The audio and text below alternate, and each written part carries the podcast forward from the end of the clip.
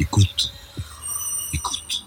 Bonjour, je reçois aujourd'hui Didier Lebret, qui a été directeur du centre de crise et de soutien du ministère des Affaires étrangères, qui a également été ambassadeur à Haïti au moment du tremblement de terre, avant de prendre la direction de ce centre de crise et de soutien, et qui ensuite, en juin 2015, a été nommé coordonnateur national du renseignement intérieur-extérieur, euh, militaire et aussi anti-fraude financière. C'était vraiment une sorte de rassemblement, l'ensemble des fonctions de renseignement. À quoi correspondait ce besoin de rassembler ces différentes fonctions et de les placer auprès du président de la République? Alors c'est vrai que c'est pas euh, pas un modèle. Euh, j'ai pu le constater en prenant mes fonctions parce que en bon européen convaincu, je me suis dit bah peut-être que dans un contexte où l'Europe est et pas le moindre des enjeux pour lutter contre le terrorisme, puis sur d'autres sujets d'ailleurs. Euh, voyons, euh, voyons mes, homologues européens. Et j'ai réalisé qu'en fait, j'en avais très peu. Euh, l'allemand, l'italien, mais chacun a, un statut un peu sui generis. L'allemand a un rang de secrétaire d'État, donc il est à, à, la chancellerie, donc il est comme je l'étais. et comme le sont mes, mes, successeurs, il est placé auprès du, du chef de l'État. Mais ailleurs, vous avez des profils de type parfois un peu SGDSN, c'est-à-dire des qui sont plutôt au niveau des, euh, du gouvernement auprès du Premier ministre. Et puis vous avez beaucoup de pays où la fonction n'existe pas. Alors l'origine de cette fonction en, France, c'est 2007, 2007-2008, donc euh, avec un ensemble de, réformes qui avaient été portées à l'époque par Nicolas Sarkozy. Euh, mais la vraie, le vrai point de départ de la réforme, c'est le 11 septembre c'est le 11 septembre, au moment où les Américains réalisent qu'ils avaient toutes les informations en main pour euh, prévenir euh, l'attentat du World Trade Center. Mais en fait, ce qui s'est passé, c'est que les agences n'ont pas communiqué entre elles les infos pertinentes. Ça n'a pas matché. Et donc, à partir de là, il y a une enquête et le Congrès fait un certain nombre de recommandations, dont celle de créer un, euh, poste de coordonnateur pour l'ensemble des services. Donc, en fait, l'ancêtre historiquement, c'est les États-Unis et la France s'y est mise un, petit peu, un petit peu plus tard. Donc, euh, cette Mais est-ce que ce sont les attentats de janvier 2015 qui ont conduit à la création de, ce poste Non, euh puisque c'est antérieur, c'est 2008. Le premier titulaire de, la fonction, c'est Bernard Bajolet, donc qui était mmh. aussi euh, diplomate de carrière, qui avait été dans les postes sensibles, en, Alger, etc. Et, donc c'est lui qui, qui, qui, essuie les plates, qui crée la, fonction ex nihilo, hein, parce qu'elle n'existait pas, entre quelque part le conseiller diplomatique, qui est à l'Élysée, et le chef d'état-major particulier. Parce qu'autrefois, cette fonction, elle était partagée un peu par les deux. Le, conseiller diplo avait bien évidemment, comme le président de la République, toute l'info en provenance des services, il pouvait lui en faire un, un, il pouvait euh, euh, faire appeler son attention sur tel ou tel point, de la même façon que le faisait le chef d'état-major particulier, mais il n'y avait pas un brief, comme c'est le cas aujourd'hui. Tous les soirs, euh, avant de, quitter le bureau, on transmet au chef de l'État un document de synthèse qui porte pas que sur la matière contre terreau, ça porte sur l'ensemble des aspects qui sont à porter au niveau euh, du président de la République qui sont dans l'intérêt euh, réel pour qu'il ait une vision à, à 360 degrés de euh, l'activité des services et de ce qui peut intéresser la sécurité de notre pays. On a souvent parlé de la concurrence ou de la guerre des services, du fait qu'il y avait assez peu de coopération entre les uns et les autres, voire même des fois une compétition entre eux. Est-ce que ce type de fonction a pu permettre de, conduire à diminuer ces oppositions, je dirais presque bureaucratiques, et où est-ce qu'elles existent finalement toujours encore, parce que c'est la nature de ces structures euh, d'agir euh, un peu de façon corporate? Ah, Le monde du renseignement, c'est compliqué. C'est compliqué parce que vous avez à la fois des entités qui sont euh, dans, le giron des ministres, par exemple Bercy a à la fois Tracfin et euh, la DNRED, donc euh, les douanes et puis la lutte contre le, blanchiment. Euh, donc très clairement, il y a une autorité de tutelle.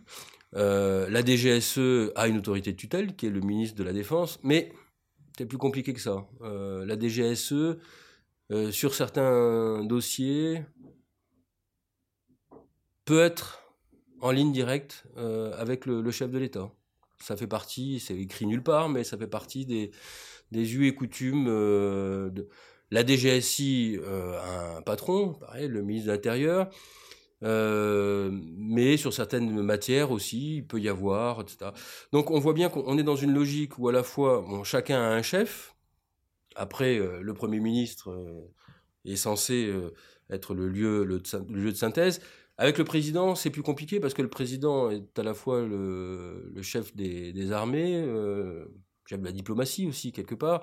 Donc sur une, sur une matière aussi sensible, aussi régalienne que la sécurité en profondeur de, notre pays, rien n'interdit euh, qu'il puisse euh, poser, je dirais presque en direct. Alors là, il le fait plus en direct, il le fait à travers son CNR, son coordinateur national du renseignement. Je pense que sur le papier, la répartition des tâches, elles sont claires entre les différents services. Il n'y a pas de, a pas de doublons, il n'y a pas de, il n'y a pas de, de, redondance. En revanche, il y a une chose qui est, qui est, réelle, c'est que en fonction de l'actualité, tout le monde va vouloir faire la preuve de son efficacité. Donc dans ces moments-là, là en l'occurrence, bon, depuis Charlie, mais peut-être même avant, l'affaire Mera, etc., y y a, on est sous une pression extrêmement forte de, de, de l'opinion, des médias, avec une obligation, si ce n'est de, de, résultats, en tout cas de, moyens et de prévenir le maximum d'attaques sur notre, sur notre territoire. Chacun a envie d'apporter, d'être contributeur net à cette, à cette cause, qui est une cause nationale. Le problème, c'est que tous n'ont pas les mêmes moyens, donc le rôle du CNR, c'est de faire en sorte que chacun soit le meilleur là où il est avec ses moyens, mais ne commence pas à vouloir développer des stratégies avec des moyens qu'il n'a pas et en demandant éventuellement des moyens additionnels pour faire comme le voisin. Exemple typique d'une guerre permanente entre la DRM et la DGSE.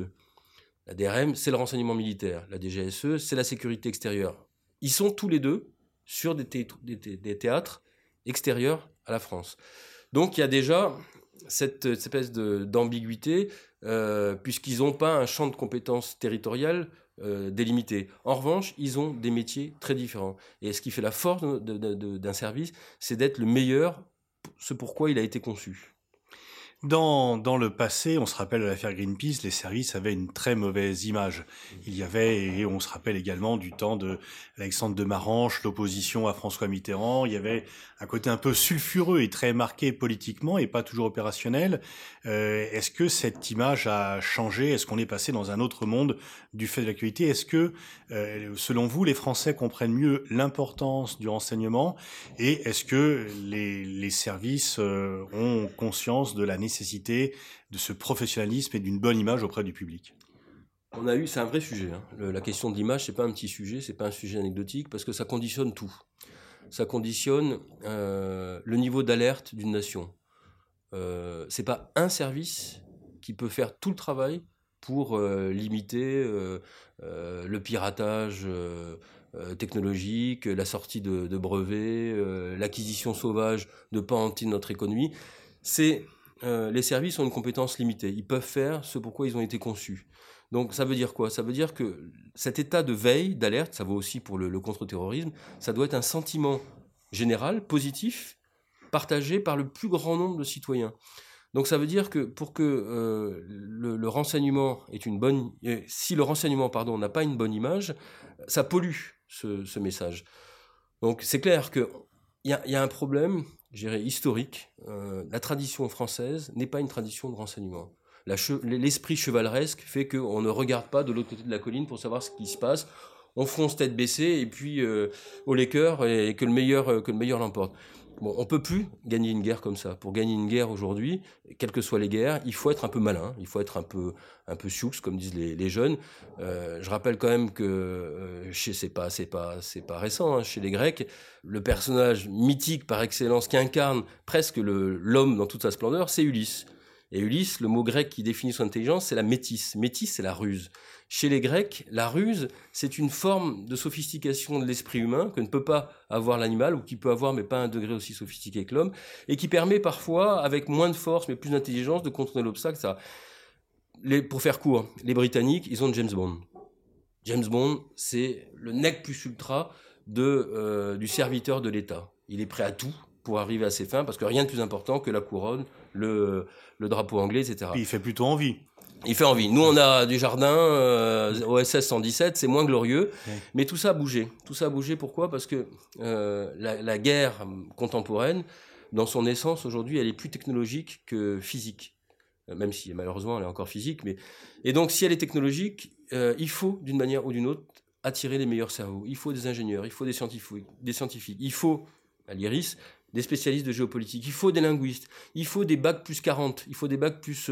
des gens qui puissent amener l'institution au niveau où elle, euh, elle doit être. Est-ce que c'est facile de recruter parce que c'est quand même une vie où on ne peut pas trop dire. Aucun problème. Aujourd'hui, aucun problème. Parce qu'on ne peut pas dire ce que l'on fait, on a quand même des précautions à prendre, ce n'est pas une vie tout à fait normale. Donc il y a Vous quand même. posé la question euh, il y a 15 ans, c'était pas, on n'était pas dans le même univers. Aujourd'hui, mmh. les jeunes ont intégré le fait que, si je prends que la DGSE par exemple, c'est un univers. Alors, bien sûr qu'il y a eu un travail qui a été fait sur l'image. Euh, le... bureau des légendes a aidé Ah, mais énormément, énormément. Mais ça a été préparé par tout un, glissement progressif où on est passé des barbouzes à euh, la lutte contre le cybercrime, etc.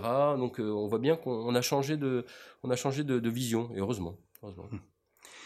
Dans la lutte contre le terrorisme, est-ce que parfois votre l'action des services, l'action euh, n'est pas gênée euh, par euh, l'activité des médias? Est-ce qu'il n'y a pas des moments où vous aimeriez qu'on parle moins de tel sujet Ou est-ce qu'il y a des fois où il est compliqué de pouvoir traiter une affaire par rapport au désir d'information ou et à la volonté aussi de, chasser le scoop? Il y a deux, deux moments dans la, pression médiatique qui sont, qui sont dommageables. Le premier, c'est quand euh, on essaye euh, immédiatement euh, de rendre public des informations qui doivent être traitées sur un bon accord confidentiel pour arriver à, démêler les, les, fils de la, de la, pelote et remonter le plus vite possible aux auteurs et aux complices. Donc plus on parle, plus il y a de fuites, plus on informe largement ceux qui euh, n'attendent que ça, d'avoir des infos pour savoir où on en est de notre degré de connaissance et pour pouvoir éventuellement se carapater. Donc ça, c'est la première, la première chose. Oui, ça peut être nuisible au bon déroulement d'une enquête et de travail, des, enfin, soit en judiciaire, soit en, renseignement. Et de manière plus générale, c'est dommageable aussi dans le sens où l'hypermédiatisation du terrorisme, comme une espèce d'absolu, fait exactement ce que les terroristes attendent de nous, c'est d'en faire un absolu ça n'est pas un absolu, le terrorisme. D'abord, c'est la chose la plus vieille. Euh, c'est aussi vieux que, l'homme et que l'humanité. Euh, la guerre euh, asymétrique, la terreur a toujours été un, moyen disproportionné pour arriver à, ses fins quand on, estime que autrement ça serait, plus difficile. Et c'est une façon de glorifier, en lui donnant autant d'importance, quelque chose qui devrait être traité avec beaucoup de calme, voire même d'une certaine forme de mépris. Euh, en faisant de ces, de ces jeunes, non pas des héros, c'est pas ce que font les médias, mais à chaque fois qu'on a un attentat, en faisant comme si le monde allait basculer, non, le monde ne va pas basculer. Jamais. Le monde ne basculera pas. Quand, vous dites ça, et c'est ce que je dis souvent, on vous accuse de ne pas prendre suffisamment en compte la dimension de la menace qu'est le terrorisme. Et quand on dit effectivement on tombe dans le piège terroriste à en parler autant, à donner autant d'impact à leur action et que finalement c'est le but qu'ils recherchent, on est vite qualifié euh, de d'être dans le déni ou d'être un complice objectif. Donc comment faire en sorte, est-ce qu'il n'y aurait pas euh, faire en sorte une charte de responsabilité? Est-ce que le travail des services aussi, c'est d'aller voir les responsables politiques, d'aller voir les médias pour dire comment faire en sorte qu'il y ait euh, un certain, disons, respect, euh, si ce n'est des règles, du moins de ne pas tomber dans ce piège-là et ne pas en faire trop. Est-ce que euh, ça existe ou finalement chacun se débrouille et on arrive à la situation où on parle beaucoup plus du terrorisme que d'autres menaces et que c'est devenu le sujet majeur au point tel d'ailleurs que l'actuel président en a fait dans son discours devant les ambassadeurs la menace majeure sur le pays, ce qui peut se discuter? Moi, je ne crois pas que ce soit le travail des, services d'intervenir en direct auprès des médias. Ils ne sont pas armés pour ça, ils n'ont pas la culture, ils n'ont pas la légitimité. Euh, euh, le politique est dans son rôle de réfléchir collectivement avec le. C'est pas seulement les médias. Mais, mais, le politique est souvent le premier à faire de la surenchère. C'est pour ça, je pense qu'il faut d'abord que la réflexion soit, soit, soit mûre. Est-ce que oui ou non, aujourd'hui, ça constitue un frein dans la gestion euh, de, ce, de ce phénomène? Pour moi, la réponse, elle est évidente. Oui c'est un obstacle majeur pour la gestion sereine de ce phénomène. Donc si les politiques en sont convaincus, après, ça veut dire toute une série de, conséquences euh, très pratiques.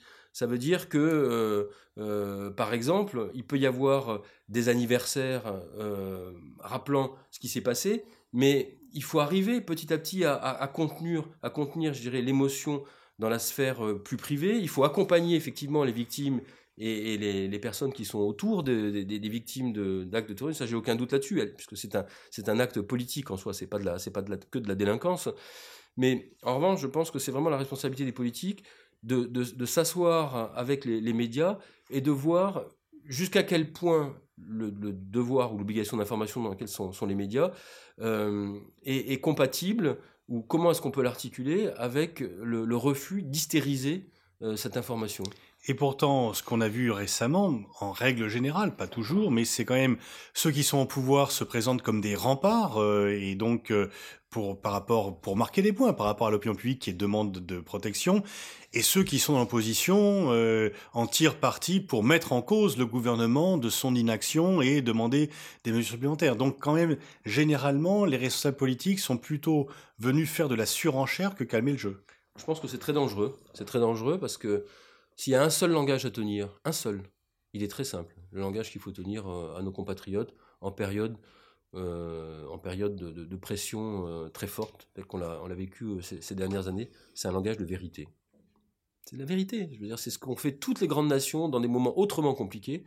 c'est ce qu'a fait Churchill, les larmes, du sang, de la sueur. C'est ça qu'il faut dire aux Français. Il faut leur dire, ça va être long, ça va être compliqué, Chacun peut aussi à son niveau y contribuer en étant plus vigilant, en étant responsable, non pas en dénonçant systématiquement son, voisin, mais en alertant en amont quand on a un doute, y compris dans sa propre famille, pour pouvoir aider non pas les services de renseignement, mais les services d'éducation spécialisés, les psys, etc. Parce que notre problème, il est bien plus large qu'un problème sécuritaire, c'est un problème de société. Qu'on le veuille ou non, si cette affaire de Daesh a autant prospéré sur notre sol, c'est un, bien sûr, parce que euh, ils ont eu des moyens comme aucun aucune entreprise terroriste n'en a eu dans le passé, qu'ils ont eu un territoire, que euh, la frontière turque est une frontière européenne, que donc on était moins loin que l'Afghanistan. Il y a mille raisons objectives qui montrent que, bien sûr, l'emprise ou l'empreinte de Daesh, en manière générale, était plus forte que ce qu'on a connu dans le passé. Mais pourquoi une telle résonance en France? Pourquoi le premier contingent européen était français? Mais c'est toute notre histoire qui doit être interrogée. Mais certains vont vous, dire que... Y compris notre histoire coloniale, le, le, pourquoi ces, ces, gamins de troisième génération, marocains, tunisiens, algériens, euh, mais pas que, il y a des Français de, aussi de, de, pure souche, entre guillemets, qui ont, qui ont, commis des attentats. C'est là qu'il faut porter la réflexion. La réflexion, elle doit être là. Le reste, on l'améliore, on on a, besoin de personne pour faire des, des, des, grands moulinets, expliquer que demain, on va avoir une loi antiterroriste qui va régler tous les problèmes. Tous ceux qui disent ça sont des menteurs. Aucune loi ne réglera le problème du terrorisme en France. D'abord parce que l'arsenal juridique, il est plein, comme un œuf. En rajouter, c'est mort sur les, libertés fondamentales. Et je ne pense pas que ce soit le, rêve des Français de d'aliéner euh, deux siècles de combat au motif qu'aujourd'hui, euh, si on se, on se livre pas pied et point à des, juridictions d'exception ou à un, ordre juridique qui soit plus constitutionnel, on sera meilleur et on sera plus efficace. Je n'y crois absolument pas. Pourtant, certains vont dire que expliquer le terrorisme, c'est le légitimer. C'est c'est incompréhensible pour moi, c'est incompréhensible cette attitude euh, dans la mesure où euh, la base, le, substrat même de toute notre euh, mission collective, elle est précisément là-dedans, dans notre capacité, pour les services de renseignement de détricoter les choses comme ils savent le faire, mais pour le reste, comprendre ce qui se passe dans, nos banlieues, quelles sont les aspirations des jeunes, pourquoi ce qui ressemble furieusement à une forme de, d'endoctrinement, euh, ça ne marchait pas il y a dix ans, pourquoi ça marche aujourd'hui? Les, questions, elles sont celles-là. Et, ça, c'est des questions qui, qui plus que jamais doivent mobiliser toute la société, tous les centres de recherche, tous ceux. Moi, quand j'étais euh, à l'Élysée, je, suis allé voir régulièrement le patron du CNRS, j'ai allé voir le secrétaire d'État euh, à l'enseignement supérieur. On a lancé une bourse à projet pour des, thèses ou des, doctorats qui intégreraient tous les éléments de la lutte contre le terrorisme de façon à savoir euh, quelles étaient les, choses qui avaient pu encore nous échapper dans cette affaire, sur un plan anthropologique, euh, urbain, technologique, etc. Donc le, sujet ne s'épuise pas du tout à, ce qu'on évoque aujourd'hui. sont Est-ce que la coopération entre les pays européens vous paraît et les services européens vous paraît satisfaisante On parle parfois de créer un FBI européen. Est-ce que ça vous paraît souhaitable, possible euh, Un? Et deux, où en est cette coopération européenne qui pendant très longtemps était quand même euh, très faible? Il y a une coopération euh, policière et judiciaire via Interpol. Euh, donc ça existe, je veux dire, euh, les, différentes structures de nos pays savent utiliser à fond les, moyens qui existent au niveau européen. En revanche, il n'y a pas, peut-être pas pour de bonnes raisons, mais je pense que s'il n'y a pas de structure type FBI européenne, c'est d'abord parce que chaque service est structuré de manière différente dans chacun de nos pays, en fonction de leur histoire, en fonction de, ce que ces services ont pu jouer comme rôle dans le passé, etc. On a l'Europe, c'est pas que l'Europe de l'Ouest, c'est aussi l'Europe de l'Est. Euh, beaucoup de, des services hérités de l'Europe de l'Est sont encore dans une relation euh, où les, les, les, les opinions les, regardent un peu en chien de faïence. Donc je, pense que c'est compliqué d'imaginer euh, un FBI à l'échelle européenne. Honnêtement, j'y crois pas trop. Euh, je pense qu'on peut renforcer la coopération entre services et je pense que là où ça devient vraiment opérationnel, les services savent faire. Ils savent trouver leurs homologues, ils savent échanger des informations qui leur permettent d'avancer. Donc je suis un peu, je suis un peu réservé sur quelque chose qui ressemblerait à une usine à gaz. Quand même. On a beaucoup parlé de terrorisme, c'est le sujet médiatique et politique peut-être le plus mis en avant, mais quels sont les autres aspects du renseignement qui vous ont pris le plus de temps? Quels sont les, les autres aspects qui sont peut-être euh, moins connus du public, mais qui sont essentiels pour la sécurité de la France Il y en a deux dont on parle beaucoup.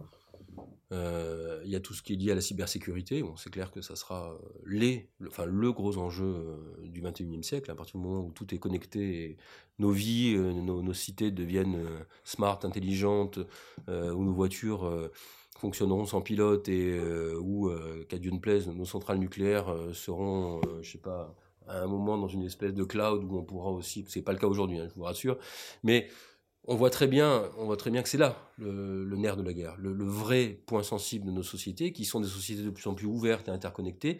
C'est euh, le, cheval de Troie euh, euh, cybernétique. Enfin, c'est vraiment, pour moi, j'ai pas de doute là-dessus. Moi, ce qui m'a le plus intéressé pendant ces presque deux années d'expérience, c'était les défis liés à l'intelligence économique. C'est un sujet sur lequel les Français sont presque aussi embarrassés qu'ils le sont de manière générale euh, par rapport à, l'espionnage ou au contre-espionnage. L'intelligence économique, c'est toujours connoté comme quelque chose pareil, de pas tout à fait loyal, honnête, des, moyens auxquels on ne devrait pas avoir recours. C'est euh, pas la française. La française, c'est du panache, on invente, on fait, développe des brevets formidables. Euh, bah, D'ailleurs, notre pays a toujours tout inventé, du, cinéma à la, photo, en passant par euh, la voiture à vapeur euh, jusqu'à à l'aviation et, j'en passe. Donc il y a cette espèce de croyance que ce qui compte dans une société pour être puissante, c'est les ingénieurs. Une fois qu'on a l'idée, on a tout. Les, beaucoup de pays sont beaucoup plus modestes. Ils pensent que les idées, elles naîtront forcément quelque part. Le plus important, c'est de les développer, de les exploiter, de les industrialiser. C'est une approche très américaine, très chinoise, très russe, euh, qui tous déploient des moyens, mais colossaux, pour savoir où sont les inventions de demain et comment les capter au plus vite. Ça peut être des moyens légaux, un fonds souverain ou crypto-souverain qui euh, s'intéresse, bah, tiens, les cartes à puce il y a quelques dizaines d'années, et puis euh, ce qui devait être un brevet français qui aurait pu révolutionner notre industrie, bah, passe discrètement aux États-Unis sans même qu'on s'en rende compte. Euh, ça peut être euh, un labo euh, qui a découvert une technologie non intrusive sur un champ de la médecine dont on sait que potentiellement il a 2 milliards d'individus concernés et qui tout doucement va partir à l'étranger parce qu'on s'aperçoit au bout de quelques mois que tous les concepteurs de ce truc ont tous été invités pendant 3-6 mois dans un laboratoire à Pékin pour travailler avec leurs homologues en leur faisant des, conditions absolument extraordinaires. Sur des... Et puis, bah, deux ans plus tard, on s'aperçoit que bah, la boîte, elle est partie. Quoi. Donc, je, pense que ces enjeux-là feront beaucoup plus de victimes que le terrorisme dans notre pays. Parce que si on paume nos entreprises, notre savoir-faire, euh, nos chercheurs, nos brevets, autant vous dire qu'il ne restera pas grand-chose dans notre pays, à part nos yeux pour pleurer, des banlieues qui, pour le coup, euh, seront encore dans un plus mauvais état parce que notre pays se sera économiquement effondré. Donc le, vrai enjeu, pour moi, il est là. Il est dans notre capacité à préserver notre patrimoine industriel, technologique, scientifique. Il n'y a pas la même mobilisation politique et médiatique sur ces enjeux que sur le terrorisme. Non, parce que c'est plus compliqué, ça demande... C'est moins spectaculaire. C'est moins spectaculaire, mais mm. croyez-moi, je pense que dans dix ans, si on a cette discussion, on verra que c'est pas le terrorisme qui aura changé nos vies, mais c'est bien ça. Merci Didier Lebret euh, pour cet entretien passionnant. Merci.